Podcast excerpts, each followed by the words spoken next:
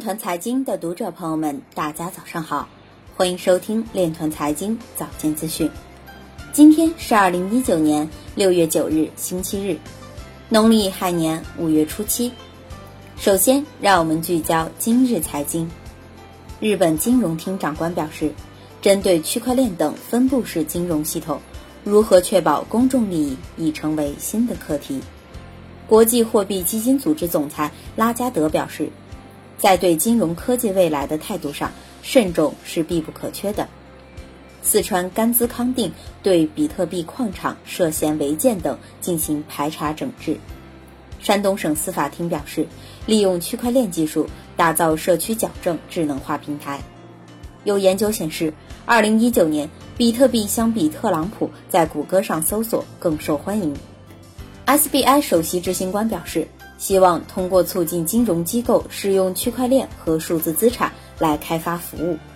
柬埔寨国家银行联合相关部门监控和打击发行加密货币。有研究显示，预计到二零二二年，区块链的支出规模将达到十六点七亿美元。李笑来表示，关于诽谤案，陈伟星已经换了四波律师。陈伟星表示。比特币的历史使命是先超越黄金，再代替美元。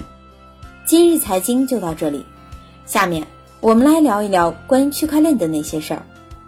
美国数字资产管理公司灰度发布的最新研究报告中指出，随着货币和支付体系的发展，比特币将继续威胁并取代黄金作为最终货币资产。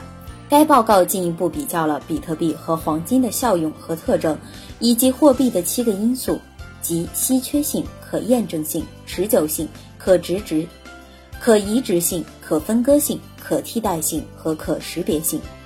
以上就是今天链团财经早间资讯的全部内容，感谢您的关注与支持，祝您生活愉快，我们明天再见。